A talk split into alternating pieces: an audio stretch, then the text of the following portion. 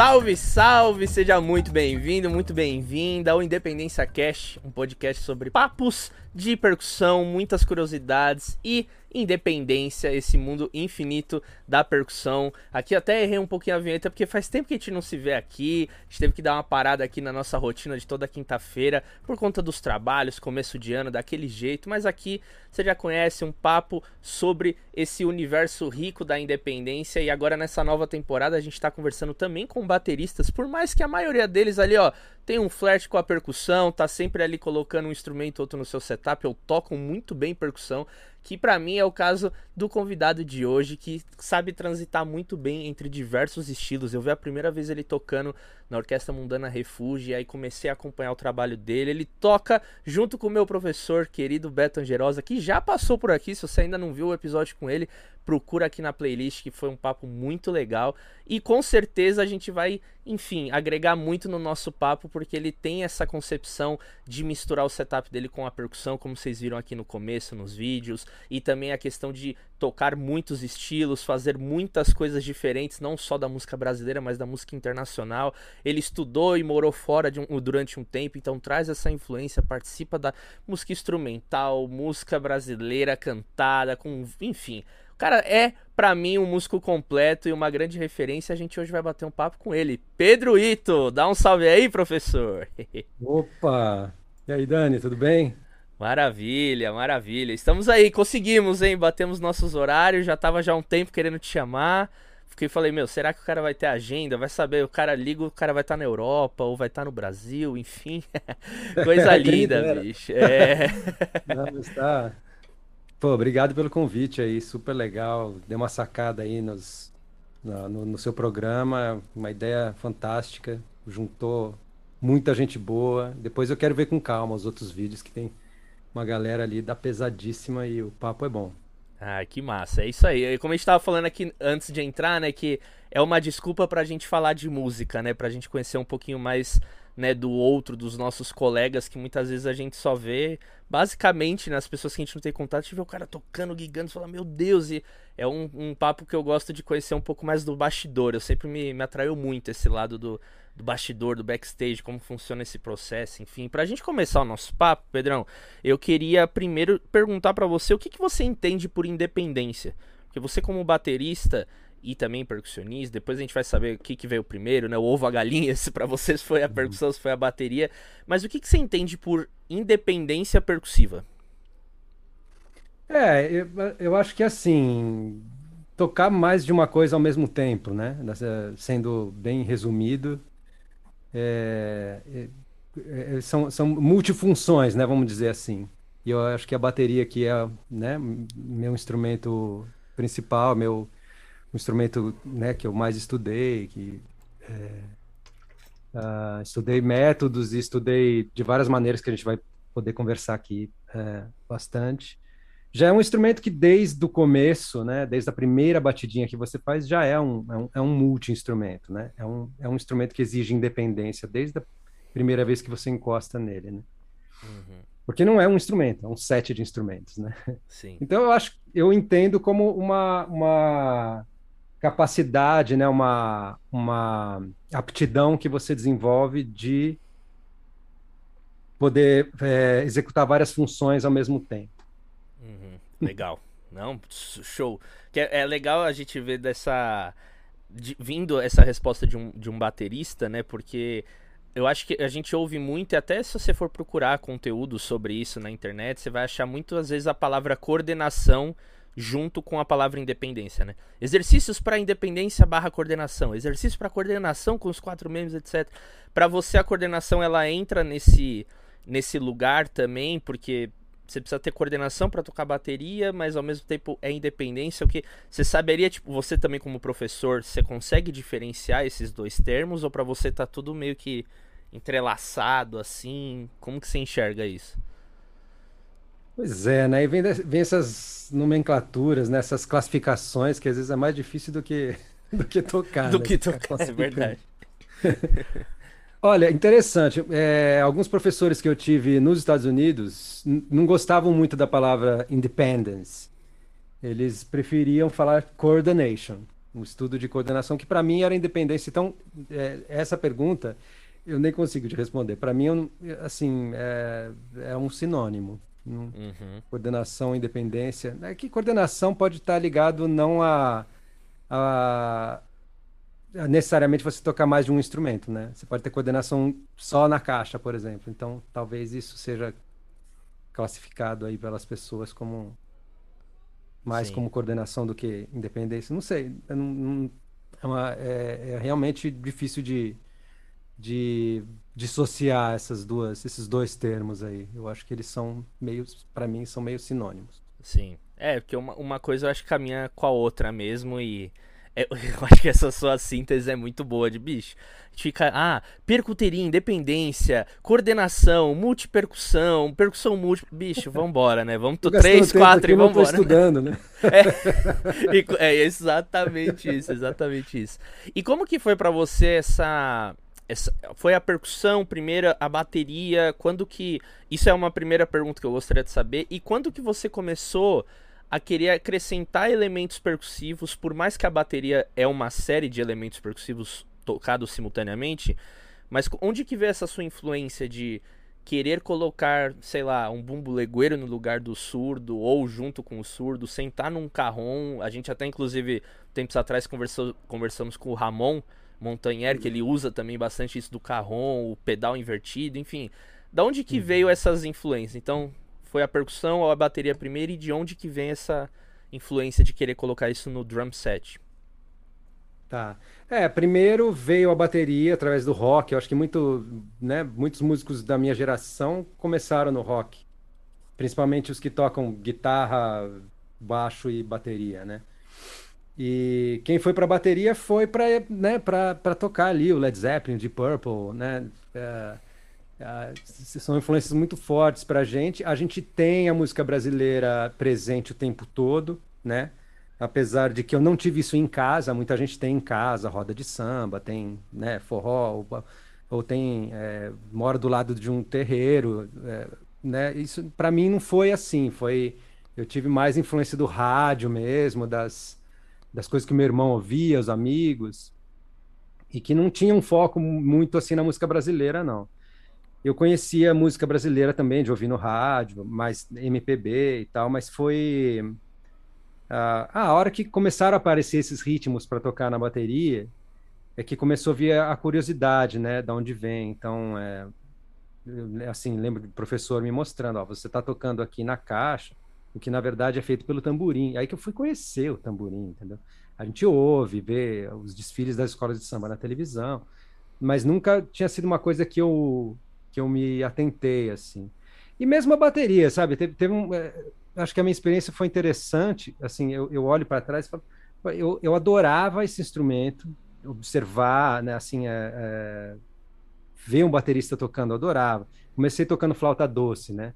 Meu pai era tocava piano erudito, então ele quis que eu, que eu estudasse música, me botou uma aula de flauta doce. Não, não é essas aulas de musicalização que usa flauta doce, não, era uma aula de instrumento mesmo. Foi ali que eu aprendi a ler, né, na pauta e tal, semicocheias e tudo.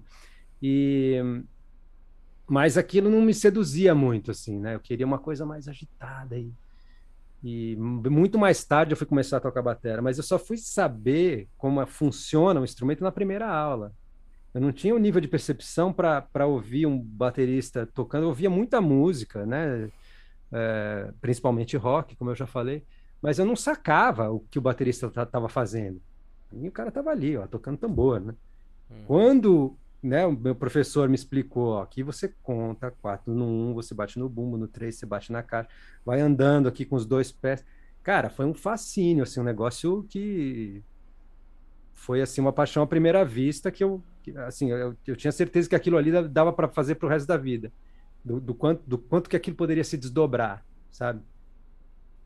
Então a partir daí é que eu comecei a abrir os ouvidos para para para o que tinha ao meu redor mesmo. Putz, olha olha lá o samba. O samba tem o surdo tem tem caixa tem ganzá tem... e aí você começa a aprender as funções desses instrumentos. E aí eu comecei a ficar fascinado com isso também, né? Embora não, não, assim, a coisa de incorporar instrumentos no meu kit é, tem acontecido muito mais tarde, é, o fascínio por aprender esses instrumentos separadamente, né? Comecei a tocar forró, teve aquela onda do forró dos anos 80, dos anos 90. Pô, quis aprender zabumba, quis aprender a tocar um triângulo bem, bem tocadinho. Pandeiro está sempre presente na nossa vida também. Mas a coisa de juntar na bateria, eu acho que assim, tanto para mim quanto para muitos outros músicos que que são dessa área, né, dos instrumentos de percussão, é, tiveram necessidade, né, de, de, de ter uma sonoridade ali num lugar, né, num barzinho, você vai tocar voz e violão, não, não tem espaço para botar uma bateria. Bateria dá, dá um trabalho do caramba para carregar, não cabe em qualquer lugar, e é um instrumento muito potente, né? Muito difícil de controlar o volume quando você está ali com voz e violão, né? Então, pô, ah, eu vou levar então aí aí eu vi, né, uh, alguém tocando num bar com a timba e a vassourinha, né? E aí que eu fui, pô, mas de onde veio isso? Aí que eu fui saber do João Paraíba, que para mim esse foi o grande revolucionário do caminho da, da, da, nessa intersecção entre a percussão e a bateria no Brasil. Porque o samba é o estilo que a gente mais conhece, né? E que o mundo conhece. Então, é, é a nossa entrada para quem é do ambiente urbano, como eu, a nossa entrada para a música brasileira é, na maioria das vezes, é, é, através do samba, né? Uhum. Mais popular. Então, a, essa essa coisa de tocar a timbatera, né? Tocar a vassourinha, porque você, até, ali você já sabe conduzir com a mão direita. E não tem o bumbo, você vai ter que se virar na mão esquerda, fazer o bumbo e fraseado meio junto, né? Fraseado de frequências graves e médias, vamos dizer assim, com uma mão só, né? Isso já é uma puta de uma independência, né? Porque vão ter aqueles sambas mais rápidos, que você não vai tocar o, a condução em todas as semicocheias, a música toda, vai cansar. Então você começa a quebrar dentro da você começa a entender a clave, começa a colocar os elementos do tamborim na mão direita também e e a esquerda vai, vai interagindo, né? A princípio só segurando o grave, mas você vai sentindo, a música começa a te guiar, né? E aí vem a importância de você ter no ouvido, né? As, as referências, né? Então, a, a entrada, aí, assim, é, como que entraram os instrumentos de percussão no meu kit, isso foi acontecer mais é, de maneira mais assim sólida quando fui para os Estados Unidos. Porque. Ah, primeiro que acho que assim, né? Eu fui morar em Boston, fui estudar na Berkeley e tal. E a princípio, né, o que eu queria era me libertar mais, né? Tipo, tirar um pouco das amarras dos estilos, de ter que tocar, é isso faz parte desse estilo, isso do outro, e ter mais liberdade. E o jazz é uma ótima porta de entrada para um para um para um mundo mais livre, né? Onde você pode experimentar mais e pode misturar mais as coisas. Eu tinha essa necessidade, né, de me libertar mesmo de, de dessas amarras. E e aí você vai descobrindo que você tem que saber minimamente de algum estilo para você conseguir misturar ele com o outro, né? Porque senão fica uma coisa meio artificial, meio com um sotaque muito forte, né? Para um lado, pendendo muito sempre para um lado, né? E, e aí, quando eu cheguei lá, foi interessante que, pô, as aulas, pô, maravilhosas, professores, uh, né, uh, super, uh, super, assim, avançados e sábios, né? Tive vários mestres muito, muito legais. Mas você aprende muito com os outros alunos, né? Porque como lá é uma porta de entrada para o mundo inteiro, né? A Berklee College of Music é não é a melhor escola do mundo, mas é a mais famosa, né? É, aqui a gente fica sabendo. Aí você vai lá, você vê que tem universidade de música em qualquer canto e com professores magníficos também. Mas como é, tem uma, um marketing muito grande, as pessoas se encontram lá, né? É, metade da escola, na, pelo menos na minha época, quase metade era internacional, né? Então você está ali estudando bateria, pô, vou estudar um pouco de pandeiro. Daqui a pouco chega um indiano ali, pô, como é que é isso aí, cara? Me mostra. Aí ele vai na, você vai na salinha dele, ele tá lá com, com um mordanga, né? Tem um instrumento também que parece uma que, que, é que é tocado com parece uma zabumba, né? Que é tocado com baqueta fina aqui, baqueta grossa aqui. Da, da Índia, né? É, instrumento, esse instrumento, a zabumba, por exemplo, tem várias culturas. Né? Essas coisas eu fui descobrir lá, né? Eu fui tocar música latino-americana lá nos Estados Unidos. Aqui eu era roqueiro. E depois comecei a virar jazzista tal. Mas, assim, fui tocar chacareira, Argentina, chamamé, fui, fui tocar festejo do Peru, uh, landô, essas coisas lá.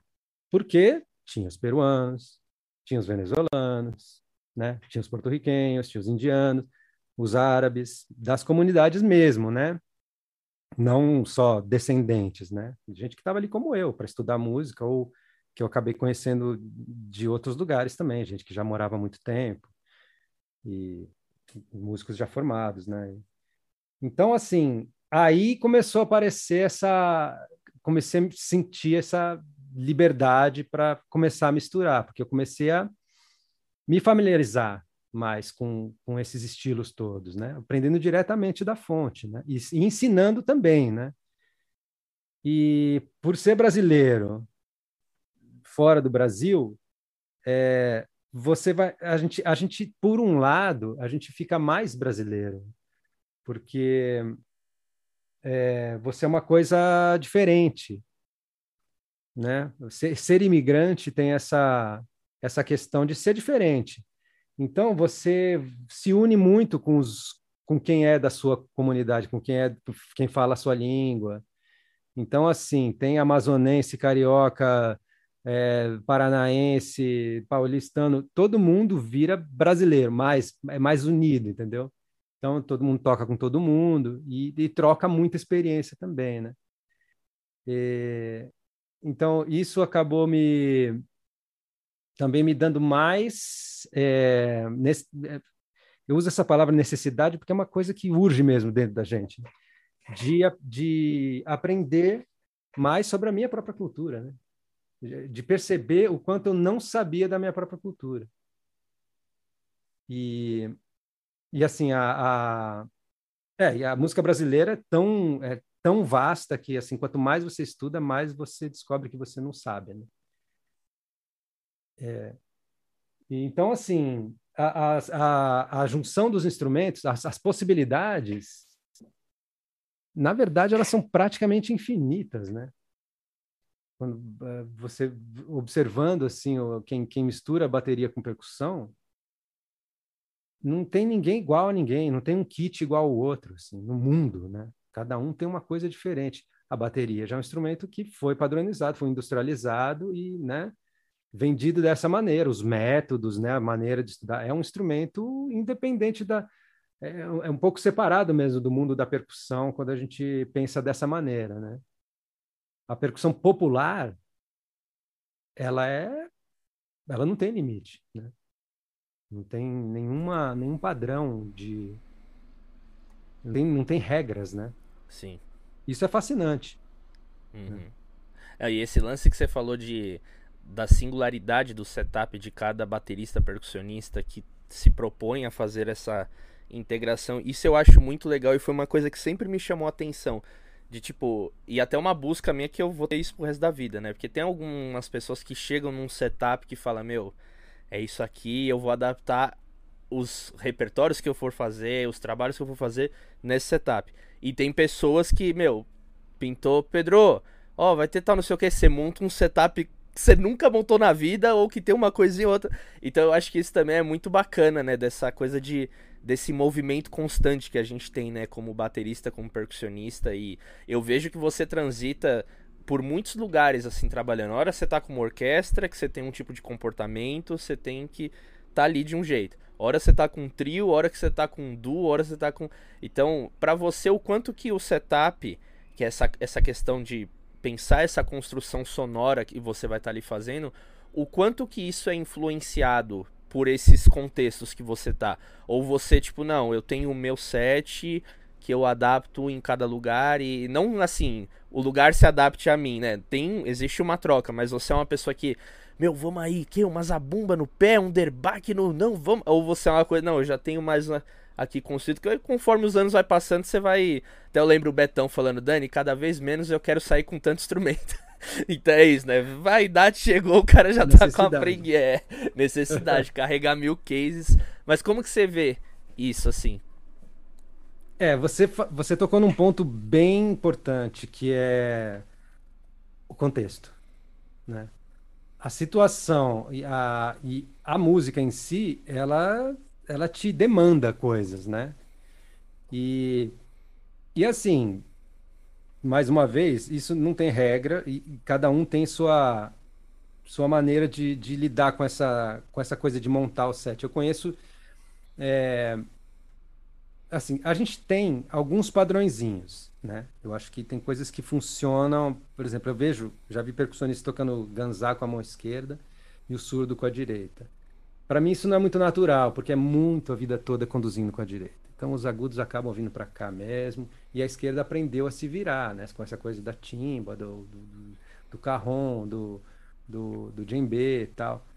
E hum, eu tenho, eu tenho meus padrõezinhos, mas eu gosto de fazer sets diferentes dependendo da situação mesmo, tá? Às vezes a, a música não ela não demanda mesmo assim um timbre de bateria. Assim, Bumbo, caixa, chimbal. É. Uhum. Agora é muito difícil se se desvencilhar disso, né? Tava falando isso outro dia, dei uma aula de, de sobre percuteria lá na, na Santa Marcelina e tava falando justamente disso. Você vê claramente quem, assim, quando a, a percuteria se encontra num grande salão, né? Você vê quem entrou pela portinha da percussão, quem entrou pela porta da bateria. Exato. É bem, é bem claro. Nossa, isso. perfeita essa analogia. Né? Perfeito. Eu sou baterista, cara. E aí, eu, quando eu, eu coloco... com os dois pés no peito na porta da bateria.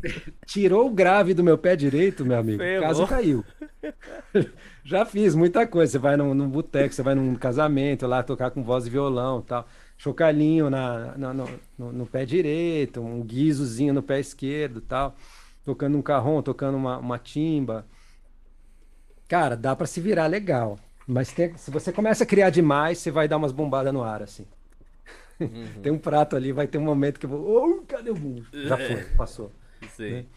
É, é, muito costume, né? Então a gente tem hábitos, né? Quanto mais você, né, repete uma, um hábito na sua vida, mais assim natural ele fica e mais é, assim é menos você consegue se distanciar desses hábitos. Né? Se você quer mudar radicalmente o seu set, aí você tem que passar um tempo mesmo, montar de um jeito ali. Agora vai ser isso aqui, porque eu achei essa sonoridade, mas agora tem que aprender a tocar esse instrumento, esse set, uma, uma outra história, né? uma outra coisa que. Por exemplo, o carrom ao contrário, com aquele o curupira, né? o pedal curupira. Não, não, não consigo. Quer dizer, se eu ficar horas em cima, pode ser que eu consiga, mas, eu, mas é, é, é assim que eu quero gastar meu tempo, né? tem aí você tem que botar suas prioridades aí na, na, na bandeja, né? Sim. Agora, voltando a esse assunto do set, é, eu conheço muita gente que tem um set, eu mesmo, né? Tem um set que eu, que eu desenvolvi mais ali no trio do Ricardo Hertz, porque esse trio era um quarteto, e teve um dia que o baixista faltou, e o, o Hertz é um violinista, né?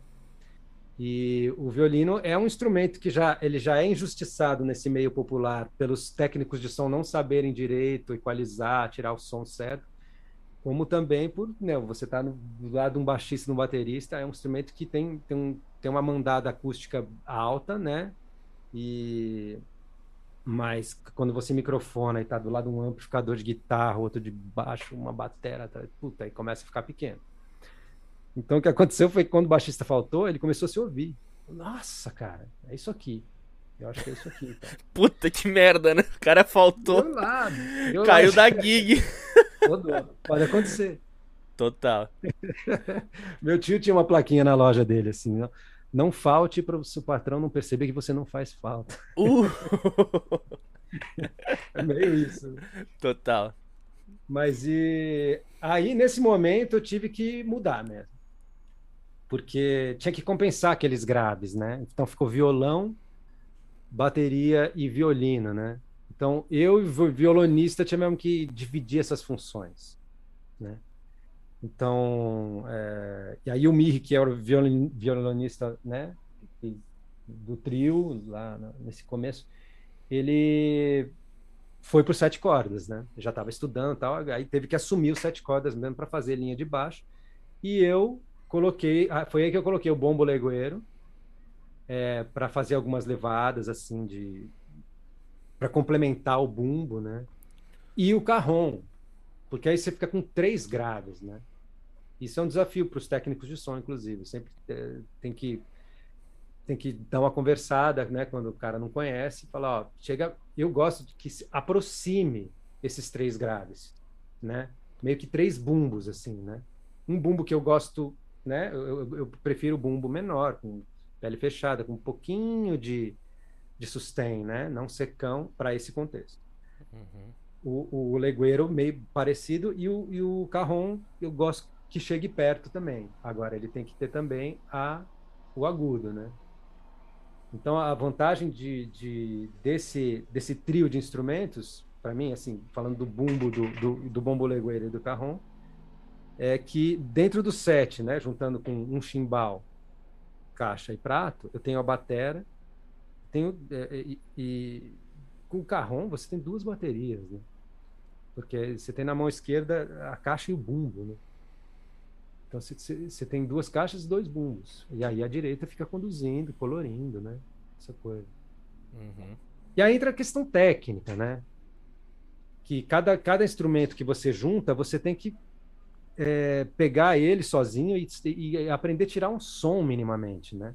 É. Diferenciar os sons. Porque é, é, senão você pensa nas frases e elas não vêm do jeito que você pensou, né? Se você não sabe tirar né? Você está com, com um djembe aqui do lado, você não sabe tirar o slap, o baixo e o, e o tom ali, esses três sons bem distintos, né? É, na hora que você pensa o ritmo, muitas vezes ele vem diferente, né? Porque aquele som não saiu do jeito que você, que você queria. Então. E é, é nesse momento também um que você olha quem entrou na, pela, pela porta da bateria e da percussão, né? Que às vezes é. eu já vi bateristas tocando, né, no setup ali, tem um bongô, uma conga, aí você vê a uhum. mão toda assim estranha, tô tirando um som nada a ver, você fala, puta, Exatamente. Bicho. É osso, né? é, sonoridade é uma coisa assim muito, muito importante, né? Uhum. Uh, às vezes é, você, é, você pode encontrar pessoas que não sabem da importância ou não dão essa, esse valor para a sonoridade. Né? Então, essa questão técnica de cada instrumento, ela tem que ser, tem que ser é, trabalhada separadamente também, né? Importante. Sim.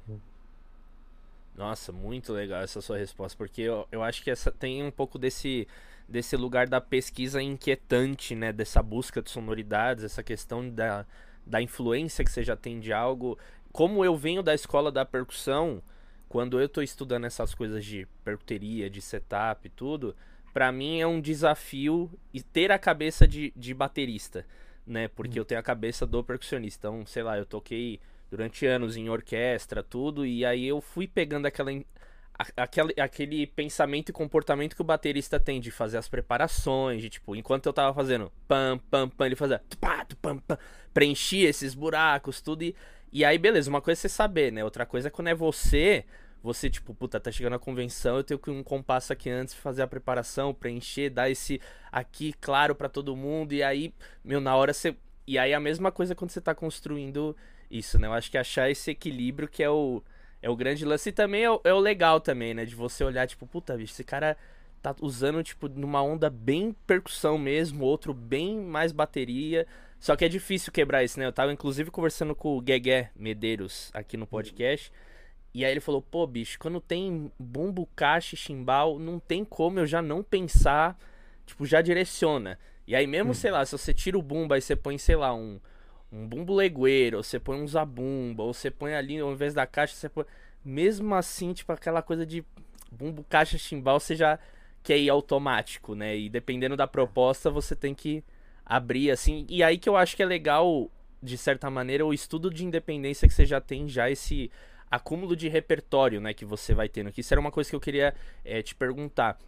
O quanto que você, por exemplo, ter essa base na bateria, o quanto que isso te ajuda na hora que você tá pensando um setup, tipo, que saia um pouco desse lugar, que você vai construir um setup ali, aquela onda de percuteria, o quanto que a, a, o estudo da bateria que você já fez e faz, enfim, a vida inteira, ele te ajuda ali para resolver? Tipo, você acha que é resolve, ah, na parte do groove eu já sei já como resolver, aí eu vou tentando acrescentar outras coisas, ou é na questão técnica de baqueta, é relação de mão e pé, porque ou é tudo isso, enfim, porque eu, ve, eu tenho muita dificuldade assim falando por mim, hoje não tanto, mas de de às vezes, beleza, vai, vamos montar aqui, botar um colbel no pé, um afoxê no outro, legal, várias ideias, só que aí quando eu vou ver eu tenho a limitação técnica do pedal de não ter tanta técnica de usar o pé. Tipo, a minha cabeça tá pirando de ideia, mas o meu pé ele tá.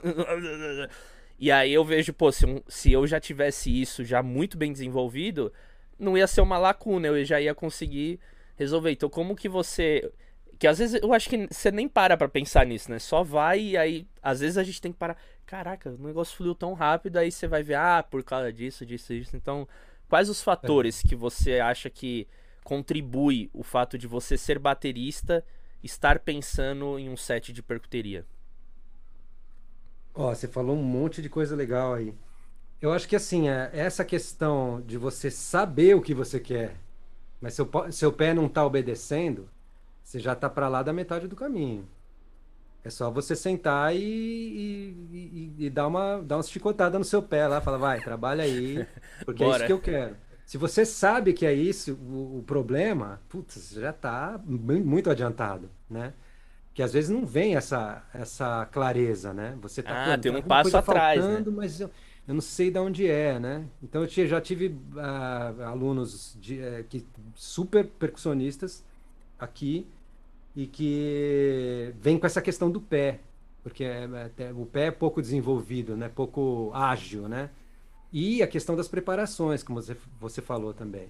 Vem essa questão, sabe? Pô, ele, cara, super musical, toca muito bem percussão, às vezes é compor, compositor, toca outros instrumentos. Mas, cara, e como é que faço a preparação, né? É... Essa coisa de você pensar antes de acontecer, né? Então, eu sempre falo, né, assim, para os alunos mais iniciantes, qual a função do baterista? Ah, segurar o ritmo. E que mais? segurar o ritmo. E a segunda coisa é dizer para a banda para onde estamos indo. Né? Isso é uma função do batera. Você levanta o volume, começa a preparar, e aí, pum, chega no seu objetivo, né? Isso aí é função do batera. Todo mundo, claro, todo mundo vai entrar naquela dinâmica, vai, né? Mas assim, a diferença quando, quando o baterista faz isso, a banda, né? Ela, ela, ela acontece de outra maneira. Né? Até uma história interessante, quando eu cheguei lá na Berkeley, fui tocar a primeira Big Band. Eu tinha, meu, uma vontade, nunca tinha tocado uma Big Band. E eu fiquei lá, lendo as partituras, tá? Toca aqui e tal, toca ali, para, abaixa, levanta. E aí o cara veio pra mim e falou, ó, sabe quem manda aqui? Eu falei, fudeu, né? Whiplash, né? O cara é. já tá com a cadeira em você. Não, mas uma versão bem mais bem mais branda. Uhum. Ele chegou, não, ele chegou assim, é, é, o baterista chega aqui e tal. Você no final do ensaio, você sabe quem manda aqui? Aí, puta, eu fiquei meio envergonhado. Ele falou: é você que manda nessa merda. Então, se você quer que os trompetes entrem aqui, pá, com força, prepara. E cara, é incrível, né? Incrível a diferença que faz. Então, o, os trompetes vão entrar na segunda semicolcheia, por exemplo. Se você não der o um com força, eles vêm meio xoxinho. Né? Se, você, se você vem e faz. Ou você vem e faz. Meu, é a diferença assim. Você sente o vento dos trompetes atrás por causa daquele um que você deu e que você preparou antes. Né? Então, é, essa, essa, o mapa da mina, né? você saber o mapa da mina faz toda a diferença. Né? Aí, bom, você falou tanta coisa. Eu, eu fiquei aqui falando, é, é, lembrando de várias coisas que você, que, é, enquanto você falava. Você falou do Guegué, né? O Guegué é um cara que, que tem, tem muito claro, assim, essa questão do que tocar quando tem a percussão e quando não tem, sabe? Você vai tocar um forró onde tem uma zabumba, você tem que tocar, cara, você tem, você tem que segurar retinho, não, não, fica inventando muito, né? Vocês combinam, falar, ó, zabumba, fica aí reto que eu quero quebrar tudo. tem que combinar, né? Mesma coisa no samba, quando você tem tantã, repique de mão, pandeiro, surdo, cara, fica ali, tique, tique, tique, tique, não dá pra você ficar pirando muito, senão vai virar uma, uma puta de uma bagunça, né? Então, entender a linguagem, né? Tá nisso aí. Você falou outra coisa importante. O que, que, eu, que, que eu não respondi do que você perguntou? Não, do, do, de como a bater, como você tocar bateria te ajuda nessa hora de pensar a percuteria. Ah, tá. É. Independência. Aí entra a independência. Que é o, um resultado de muitas horas repetindo padrões, né? Então tem esse lado é, meio muito lógico, racional da bateria, que é de você pegar o método lá, ah, pé direito com mão esquerda, tocando, não sei o quê. É, mas assim, o que eu falo para meus alunos é que tudo tem que virar música. Né? Não, pode ser o, o, estudo mais matemático, mais complexo, mas tem que virar música. Se não, se não virar música, não adianta. E para virar música, você tem que repetir, né? Repetir, repetir, repetir, repetir. Aí você começa dominar uma coisa e aí você começa a pensar em outras coisas. Não é tipo, ah, aprendi agora a fazer. Não, você, você, você, conseguiu colocar as coisas no lugar. Agora você vai pensar no volume do bumbo, você vai pensar na, né, no acento, na variação. Né?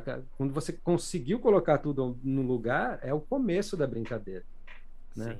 Então, isso aí, a, a, o estudo da bateria ajuda muito, porque na hora de pegar pelo menos é o que eu sinto, né?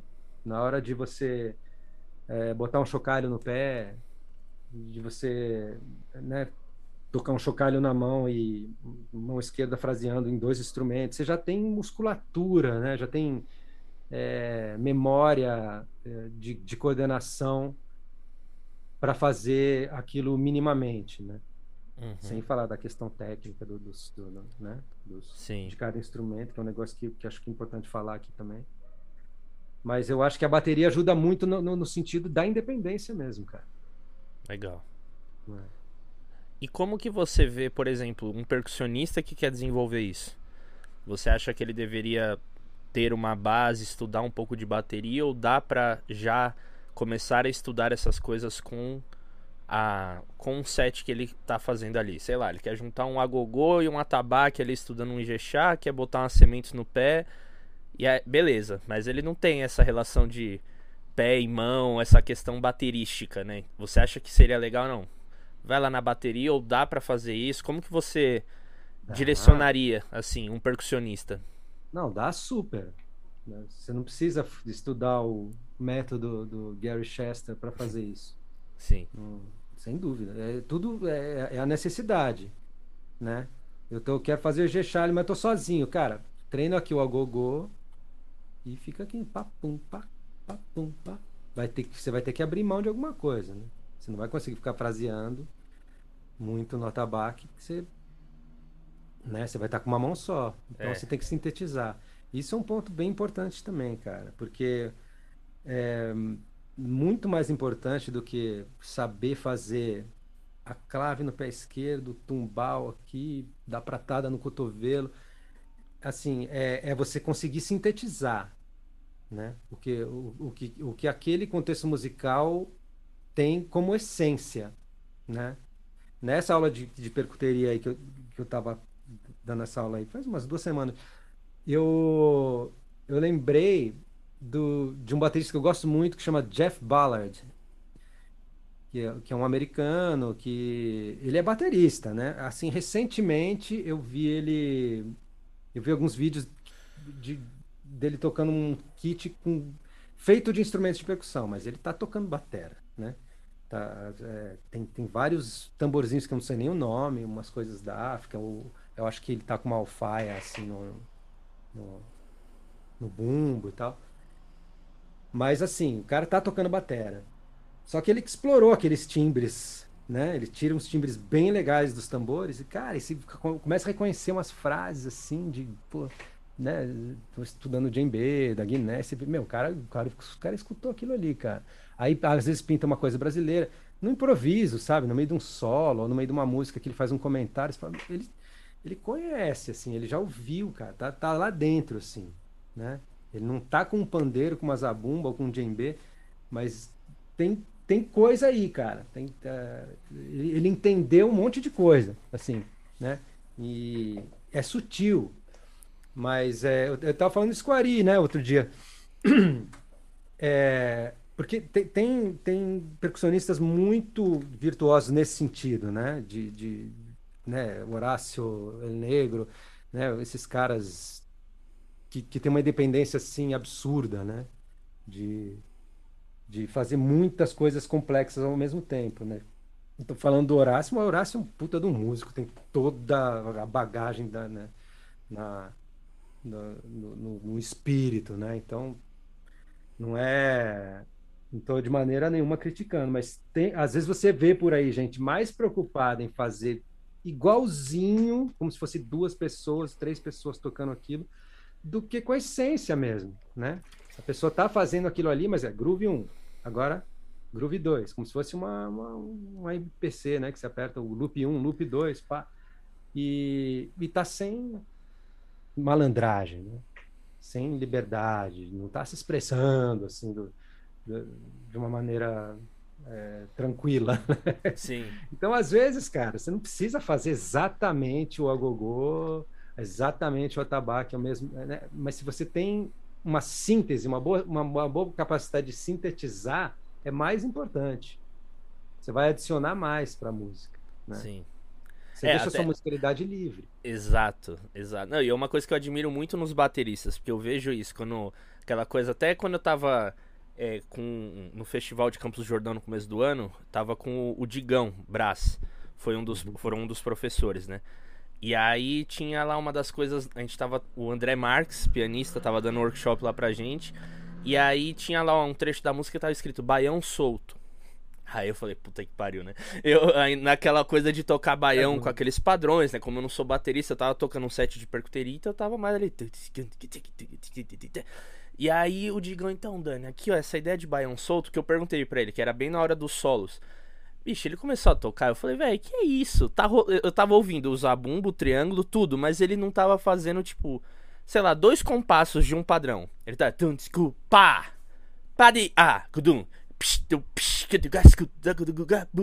E quebrando tudo. Que... É, é, bicho, ali o time. Eu falei, que isso, velho? Assim, muito legal, muito legal. Então eu acho que é esse lance do, da síntese é muito massa, assim, porque você. Eu vejo assim, pô, o cara tá ali tocando Ijexá, ele não tá no high de tidim, tim, tidim, tim, tim, tim, tim, ele tá tidim, tim, e vai misturando assim, você fala, bicho, muito. Ainda mais quando você tá tocando com percussa que tá mais ali uhum. fazendo aquela, aquela. o trenzinho, aí que você vai pra um outro lugar, né? É. É, e a importância de você conhecer a linguagem. É. Porque aí você vai pra Bahia, eles não estão. Né? Se você pega o percussionista, tá no, no bloco, né? Uma coisa. quando o cara tá livre, ele começa a sintetizar tudo, né? Sim. Tem aquela, a, aquela jogada de tirar o um, né? Quem, quem, dom, quem, codom, quem, quem, codom, quem, é.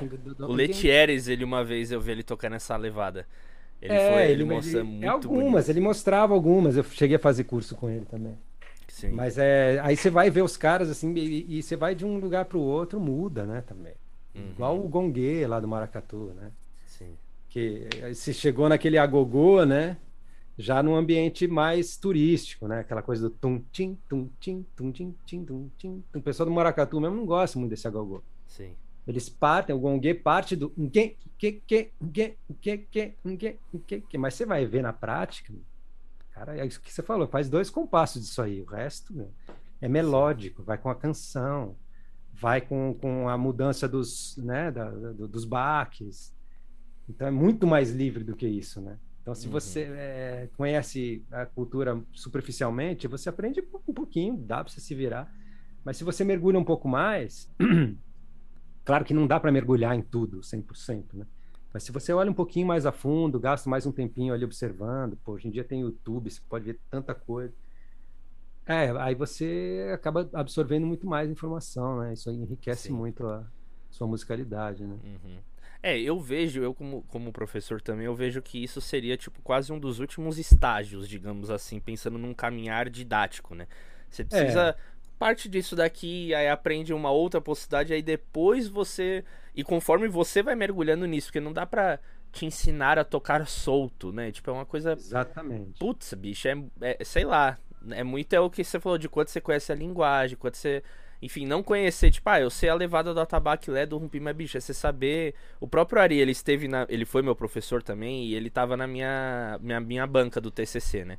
E ele hum. falou isso, Dani, uma coisa é você estudar independência, tipo, síncopa numa mão, colchear na outra, aí muda, inverte outra coisa, você estudar independência num ritmo da cultura popular. Você, não é só saber, ah, o atabaque faz isso, o outro faz isso, ah, então eu vou juntar.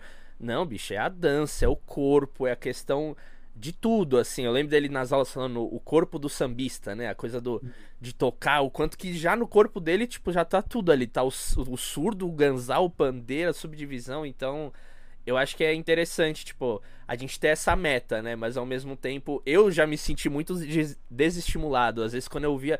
Caraca, eu sei que, meu, é isso. Eu vi os caras falando, não, você tem que, pô, tocar relaxado, não tá muito preso nisso e tal. Mas, tipo, eu tava começando, eu ficava, mas eu não consigo fazer isso. Eu ia tentar é, fazer cair por terra, né? é, né? e você vê os é caras tocando, é lindo, né? Mas quando você vai ver, pô, eu tenho 24 anos, os caras têm 30 de bateria. Você fala, porra. Aí não dá, né, irmão? Me ajuda aí, né? Aí você precisa dar um. Não, experimenta fazer isso, assim, Por isso que eu pergunto do percussionista que quer estudar isso, ele precisa estudar a bateria, porque às vezes é até um empecilho, puta, velho, mas pra eu poder desenvolver isso eu vou ter que estudar então bateria, eu vou ter que fazer é. isso, eu vou ter que conhecer a linguagem. E é, bicho, é. e essa é a resposta. Vai, vai te ajudar muito, mas é. eu acho que, cara, assim, eu aconselho estudar bateria se você quer, quer aprender bateria como um instrumento, né? Uhum. Não como um meio de você Sim. É... Melhorar a sua leitura rítmica ou. É, sim. É, não, é, é, bom, né? E assim, não tô condenando os, os, os, exercícios de coordenação, cara, de jeito nenhum, sabe? Sim. Tudo ajuda. Tudo ajuda. Mas você tem que ter um fascínio por isso, né? Se isso não te seduz, não vai ficar forçando a barra. O que, que eu quero? É tocar o agogô e o atabaque ao mesmo tempo? Fica no agogô e no atabaque. Primeiro no agogô, depois no atabaque, vai juntando. Vê o que, que você consegue fazer. No dia seguinte, tenta adicionar uma outra coisinha ah, putz, agora tá fácil. Tá? Acho que eu posso colocar um chocalhinho no pé. E aí vai adicionando, né? Não é que precisa ir para a bateria. Agora, se você for, se você tiver vontade de estudar bateria, vai te ajudar. Uhum. Vai te ajudar porque automatiza muita coisa. Né? Legal. Você já tem aquela coisa do set já fechado, você tem já uma concepção ali, né, do que sei lá, me corrija se eu estiver errado, aquela coisa de, ah, eu vou criar um setup aqui, aí eu vou começar a entender as possibilidades. A bateria, tipo, já tá meio que. tá pronto ali, né? Já tem, tipo, uma lógica que você pode seguir e fica. Você entende mais ou menos assim ou. Pela sua é, cara, é uma... não muito. não, é uma metodologia muito, muito desenvolvida já, né? Uhum. Então, não, mas é isso mesmo que você falou. Se você seguir a bula, vai dar certo. Você vai dar, você vai daqui a um tempo você vai estar num lugar é, mais avançado do que você está hoje. É, porque tem essa bula, né? E na percussão popular muitas vezes não tem essa bula, porque é uma tradição oral, né? E, então é, é muito por observação e imitação. Então, assim, é importante você juntar essas duas coisas. Né? Eu, eu vi o Betão falando aí no seu programa sobre cantar os ritmos. Isso é, isso é uma coisa que, assim, eu aprendi também é, logo cedo, assim, a cantar os ritmos. E, e eu, eu, eu assim, no, no, começo você não vê muita relação, porque realmente tem um, tem um chão ainda entre você cantar e passar para o instrumento. Ainda tem muito trabalho. Mas, cara, se você já internalizou, né, na, na, na sua voz, e no corpo, aí vem essa coisa que o Ari me falou, que, cara, eu queria ter descoberto isso muito mais cedo, assim, cara, de você entender o corpo. Colocar a música, ficar balançando o corpo. E aí você vai tocando e também prestando atenção nesse movimento corporal, né? É, e observando quem, quem, quem é da tradição, né? É, como, como essas pessoas movem o corpo. Cara, isso aí dá um adianto, assim, de, de você conhecer a linguagem, assim, enorme. Né? É uma, uhum. é uma, é uma outra porta de entrada mesmo, sabe? Então, eu acho que o grande é, assim a grande magia da, da, desse universo de, de, percuteria é você conseguir abrir essas duas portas, né? né? Tem problemas é, que eu quero resolver, que tá, é o que você falou, meu, eu tô ouvindo aqui, mas meu pé não me obedece. Cara, então passa um tempinho ali, tum dum dum tum dum dum tum dum dum, aí faz tum dum tum dum dum tum dum dum tum dum, aí faz tudo dum tum, faz tum tum dum tum dum dum tum possibilidades, né? Uhum. Aí conduzindo de um jeito, conduzindo do outro, né? Pô, eu posso tocar o triângulo assim no chimbal, mas eu posso tocar tim, tim, tim, tim, né? Eu posso tocar todos as semicolcheias. Aí eu posso abrir no dois, ou abro na terceira. Possibilidades, cara. Quanto mais possibilidades você tiver, mais, mais coisas aparecem naturalmente, assim, quando você escuta, a mão já vai estar tá sabendo o que fazer. É, é, um trabalho de formiguinha, assim. E aí o estudo da bateria é, é bom nisso aí, muito bom. Sim. E você acha que tem um... Você consegue mais ou menos... Tipo, ah, você estuda esses padrões, aí depois você fala, você estimula o seu aluno, ó... Oh, Agora vamos botar uma música, tenta passear por esses padrões, ou tipo, faz quatro compassos cada padrão, tipo, uma coisa mais fechadinha, mas. Porque para chegar nesse lugar que a pessoa vai passeando, cê... às vezes eu já, já teve uma época que eu ficava pirando, meu, será que ele tá pensando, tipo, nisso? Não, agora eu vou abrir, não, agora eu vou conduzir, não, agora eu vou ali, ó, vou pro ride, eu vou marcar aqui no tempo, no contra, agora no pé, não sei. Tipo, como que você. Ele estuda ali os padrões, né? Só ali marcando, sei lá, condução aqui e o chimbal na cabeça. Agora na segunda uhum. semicolcheia, na terceira, na quarta, na primeira e na segunda, na segunda e na quarta. Mas depois, como que você estimula como professor, e até uma dica para quem tá ouvindo isso, tipo, ah, definir os padrões que eu vou estudar. Agora, como que eu aplico isso de uma maneira musical? Por mais que você tá estudando ali, já tá musical, mas numa uhum. música em si. Muito boa pergunta. Porque, na verdade, você pode. É, você pode usar um só desses padrões numa música com pequenas variações. O importante é você fazer a condução da música. Prepara para o break, prepara para voltar para o break, prepara para o B. Ah, vou, vai, vai subir um pouco a dinâmica, muda a condução de lugar, mas isso, você fazer tudo isso com um padrão só é muito mais importante do que você fazer cinco padrões diferentes na música. Né? Você entender aonde que você vai parar, é, você é, é, variar e voltar nele, né? Que isso é difícil, né? Quando a pessoa não está com um padrão muito firme, acontece de, ah, vou fazer uma viradinha e na hora que volta não consegue voltar, né? Demora uns compassos até o, o groove entrar na, na, na, na, linha de novo. Então, isso aí você tem que fazer com um padrão só primeiro, né? Depois você começa a brincar com outros. Agora, assim, o, o que eu faço é, antes de botar a folhinha com padrão 1, padrão, padrão 2, é, eu tocar junto, né? Ou, ou, com duas baterias, se não tem duas baterias, eu pegar uma zabumba, por exemplo. Falar, a bateria tá, tá imitando esse instrumento. Tum, tum, cá, pum, cá, pum. Vem comigo. Aí o cara começa a tocar. Pode conduzir assim, ó, cocheia. Só isso aqui, cara. Tá ótimo. Se, se tiver assim, se tiver assim, tiver bom assim, vamos botar mais uma notinha no chimbal. Aí, ó, vou botar mais uma caixinha. Aí faço na zabumba porque eu pego pegar de ouvido. Eu tenho feito muito mais isso do que, ter colo... do que colocar folhinha, sabe? Ouve a zabumba, vamos tocar junto com a zabumba. Imita aqui, ó, esse padrão da zabumba. Aí eu faço padrão 1, padrão 2, mas mais oralmente, assim, tocando a zabumba com a sonoridade já, assim, mais próxima, né? Uhum. E aí depois põe música. Sim, tem que, tem que ter música, sempre tem que ter. Escolho ali, tem playlist de baião, playlist de samba começando com a clave no chão, playlist de samba começando com a clave no, no contra. Tem um monte de playlist aqui. Aí eu vou colocando, escolho uma música, ó, essa aqui acho que dá pra você tocar, vamos ver. E aí para, às vezes para de, é, para de tocar, vem ouvir a música, a forma da música, olha só, tem isso aqui, tem o refrão, tem, às vezes escreve a, a, a forma da música, né? Para entender. Nem que seja só assim, A, B, refrão, break, é, interlúdio, ou solo, sei lá. Né? Assim, só um mapinha Sim. assim, aluno novinho já, já entende isso. Né? Você mostra o um mapa da mina. Isso é, é muito mais importante do que mil uhum. padrões, né? Depois você vem enfeitar mudança de padrão é, é enfeite, né? Já é uma, uma coisa que, que eu, eu acho que é melhor trabalhar depois que, que, que outras questões musicais já já estão mais resolvidas, né? Exato. É que hoje a gente vive uma uma época, né, que é, né, olha eu, né, parece que eu tenho 60 anos, né? É a geração de hoje, mas essa coisa de bicho, querer frase, variação e ah, e esquece desse, desse chão do é. groove, né? De fazer o groove é bicho, hoje, é não. groove. Vai groove. Você vai ouvir às vezes os discos. Eu sou do samba, né? Então você vai ouvir os discos da, das antigas, da década de 70, 80. Meus nego velho, Luna Marçal Eliseu, Doutor, Jorginho. Você vê os caras tocando com uma classe. E aí você é. vai ouvir ali, bicho, é um ostinato. Tem uma coisinha outra, mas é, tá aquilo ali.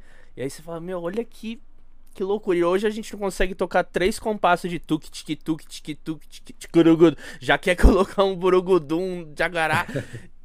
sabe? É. Então eu acho que é. Entra nisso que você tá falando também, né? É, é, é sempre um desafio isso aí, porque as coisas evoluem, né, cara? Sim. Então, assim, ver o pessoal tocando choro hoje em dia, assim, com, é, com, com, com esse pandeiro mais moderno, pô, tem muito mais recurso, né, cara? Tira som agudo aqui, grave aqui, agudo aqui, grave aqui. E, assim, quem sabe tocar bem, pô, é, dá gosto de ouvir, porque é mais baterístico, né? Tem preparação. É, antigamente era uma coisa mais de segurar mesmo, né? O percussionista não tinha tanta essa preocupação de ficar preparando. E hoje em dia você vê o cara sozinho com o pandeiro, né? O pandeiro já é uma bateria de bolso, né? Assim, então eu acho bonito de ver, muito bonito de ver quando a pessoa tem a, a linguagem, né? Então é assim, e ao mesmo tempo se ouve os velhos e fala, cara, aquela pessoa ali tá tocando bem e tal, mas tem que ouvir mais esses caras aqui, porque falta fundamento. Né? Então esse equilíbrio, né? É, é uma vida, né, para achar isso aí. É, você volta pro passado para para aprender mais do fundamento, mas não esquecer que você está aqui, né, 2022, ou tem um monte de outras coisas rolando. Então é sempre um desafio isso aí, né? Tem muita uhum. gente que fica só presa ao passado e tudo que é novo é ruim, né? Não é bem assim, né? Sim. Só que, cara, a história tá, tá engrossando o caldo, né?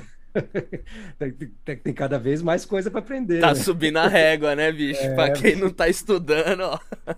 quem não sair desse podcast e estudar, olha lá, hein?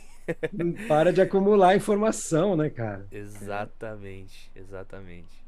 Ah, que legal, bicho. Nossa, adorei o nosso papo. Já passou voando já aqui. Eu queria que você deixasse suas considerações finais, Pedrão, para o pessoal que está se aventurando agora nesse mundo da independência. Já deu tanta dica, deu tanto insight super legal que eu, inclusive, peguei vários aqui para mim. Mas para quem está começando, para quem está nessa jornada da música, que, que dica que você dá aí? Palavras finais, inspiração, aquele papo coach, só que não pra a gente seguir aí nessa caminhada, tudo, porque eu vejo que a independência, querendo ou não, né, entre tantos e outros atributos que você tem como músico, como pessoa, que não é só a independência, não é só tocar, mas eu vejo que ela abre muitas portas, né, pra gente, profissionalmente, musicalmente, humanamente. Então, deixa suas considerações finais e obrigado demais por ter participado aí do papo, foi muito legal, espero que você tenha gostado e é isso. Pô, super legal. É, passou rápido mesmo, né? E tem muito papo ainda, né? Tem, tem. Pode fazer um segundo capítulo aí uma hora dessa. Com certeza. Agora, considerações finais, eu acho que assim, falando de independência, esse canal aí é maravilhoso, porque é, juntou aí uma galera que é muito da pesada. Então, é, assistir o pessoal falando, às vezes uma conversa é, é mais importante do que sentar e tocar mesmo. Muitas aulas de, de, de, grandes mestres que eu tive assim, aulas que eu não esqueci nunca mais, assim, é, as aulas mais importantes, claro que já num nível mais avançado, mas foram aulas que a gente nem tocou, a gente só conversou, sabe? Então, é, parar e refletir, ouvir, né? Tá de ouvido aberto sempre, é, é, é, uma, é, é uma maneira mais rápida, mais eficiente de aprender, né? Porque se você ouviu e captou, aí para passar para o instrumento não é automático, vai ter que trabalhar, mas já está no meio do caminho, já, já, já compreendeu, né? Então acho que assim trabalhar o interno, né? A percepção é, auditiva, a percepção rítmica no nosso caso, né? É, ela é preciosa, mais mais do que a, coordenação muitas vezes. Mas a coordenação dá trabalho também. é. é que é muito mais divertido quando você já tem a musicalidade mais desenvolvida deixa de ser o, o, o exercício deixa de ser uma coisa é, só mecânica e, e, passa a virar música. Então, se você está estudando, tô, ah, tô aprendendo, mas não tá, não, não curtindo, tô fazendo porque é obrigação. Tá errado. Alguma coisa está errada se você não está curtindo. Tá faltando música, tá faltando tempero. Então volta para trás, faz o exercício anterior, fica só no anterior, não, vi, não, não vira a página ainda, enquanto não ficar divertido, entendeu? Por aí. Por aí, é isso. Senhoras Pô, e senhores. Dani. Oh, foi Valeu muito bom, aí. bicho. Foi muito bom. Onde que a gente encontra mais seu trabalho? Fala aí das suas redes, shows, cursos, site. Hora do seu merchan. Faz o seu aí pra gente poder é. acompanhar aí mais o seu trabalho. É, pois é. Essa, essa é a parte que, eu, que, eu, que eu preciso desenvolver mais ainda. Olha lá. Tem vários que falam esse mesma fala quando é, eu pergunto, ó, música pelo é amor muito de autista, né? Muito assim, a gente mergulha no instrumento, na música e e aí muitas vezes esquece desse lado aí. Outros são muito bons nisso aí, né? Agora é é a, a eu tenho eu tenho um canal no YouTube, né? Que Inclusive, tem alguns estudos que eu postei recentemente que da, da, da pós-graduação em percussão brasileira que eu fiz o, no ano passado. Tem alguns vídeos lá. Se, se digitar meu nome na, no YouTube, vem várias coisas. O Ricardo Hertz Trio tem muitos vídeos legais. É, da, da Orquestra, Orquestra Mundana, Refúgio também.